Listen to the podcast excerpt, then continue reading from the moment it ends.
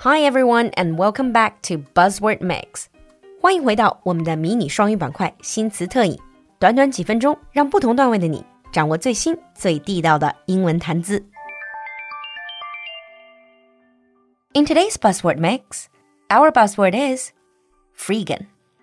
Freegan 这个词前半部分是 free，后面的 g a n 是从 vegan 这个词来的。Vegan is a very strict vegetarian, someone who doesn't eat any animal-related products. Vegan 就是这种严格的素食主义者。正因为这样，你就会看到一些文章把 freegan 这个词错误的翻译成免费素食主义。But actually, as a lifestyle choice, being a freegan is more than just eating habits. A freegan is a person who consumes food that has been thrown away especially someone who wants to protect the environment by reducing waste. 实际上，freegan 指的是这些会吃被别人丢弃的食物的人，而他们这么做往往不是因为贫穷，而是因为他们的理念认为这样的生活方式可以保护环境，减少浪费。In most developed countries, hygiene and safety standards are so high that many foods remain safely edible long after their best before dates.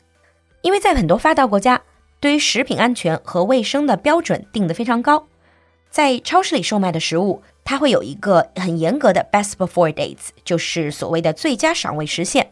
过了这个时限就被视为过期的食物。尽管可能很多食物过了这个时限依然可以安全的食用，但是在法律上就不可以再在店里售卖，只能够被丢弃。那这样一来就造成了很大的浪费。And this fact and the concerns of many people about unnecessary waste and the consequent negative effect on the environment led to the advent of freeganism in 2003. 因为很多人都会去担心这样对于食物的巨大浪费，以及因此对于环境造成的负面影响，所以在2003年，freeganism is the philosophy of minimizing impact on the environment by consuming food that has been thrown away.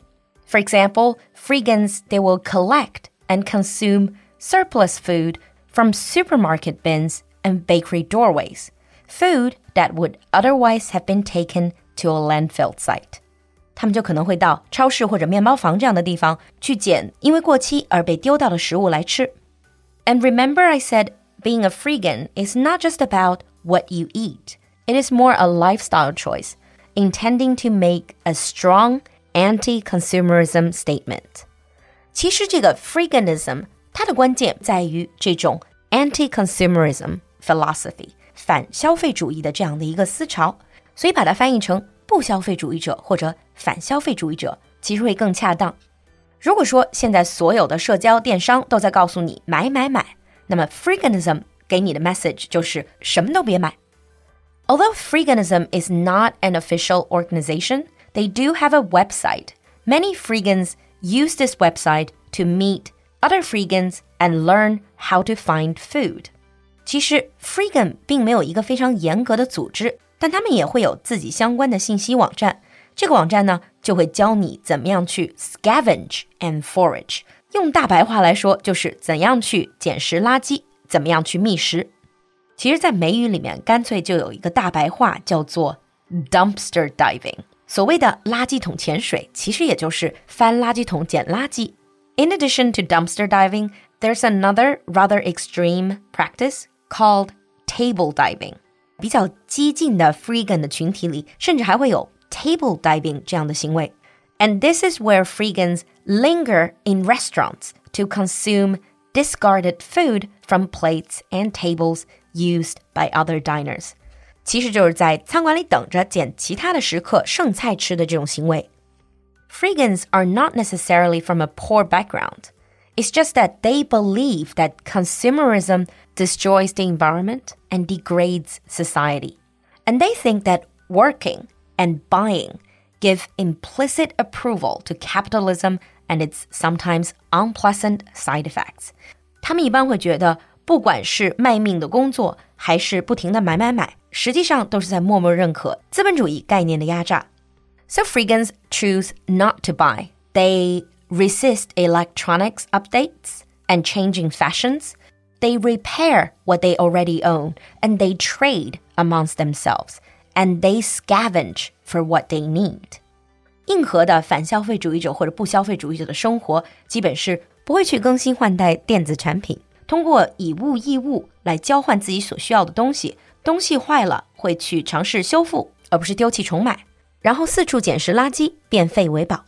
Because most industrialized societies produce a lot of waste, freegans can usually get by quite comfortably with only the occasional purchase. 那其实也是因为很多的西方国家已经发达到一定的程度，生产出来的物资有很大的浪费和盈余，因此即使是用这样的生活方式，不消费也能够活得下去。With a freegan lifestyle, you don't really need to earn money, so they often work less and sometimes not at all. And in terms of transport, some of them they use cars that run on biodiesel, others walk or bike when possible. 那从交通来讲，Freegan 要么是会用生物柴油，就像植物油这样燃料的车，或者干脆就是步行或者骑自行车。They might even choose hitchhiking and train hopping 真正要想走得远一点，也会选择 hitchhiking 搭便车，甚至是 train hopping 就是偷偷的爬火车。For some freegans, the ultimate ideal is a future of small, localized economies where people work less and spend more time together. Now let's move on to sample sentences.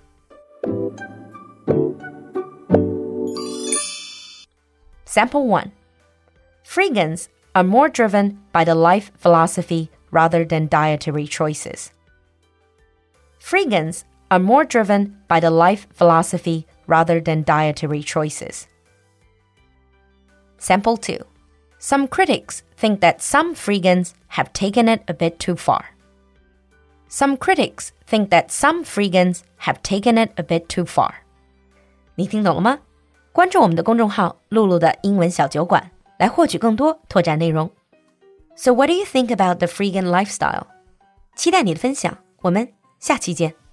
我们今天也就是一月二十日晚上八点，会在 CC Talk 平台举行酒馆的第九期进阶口语课程的毕业典礼和结业展示，免费对所有人开放。赶快联系小助手来围观吧。微信号是 l u l u x j g three，l u l u 就是露露，x j g 是小酒馆的汉语拼音首字母最后一个数字三，l u。L U X J G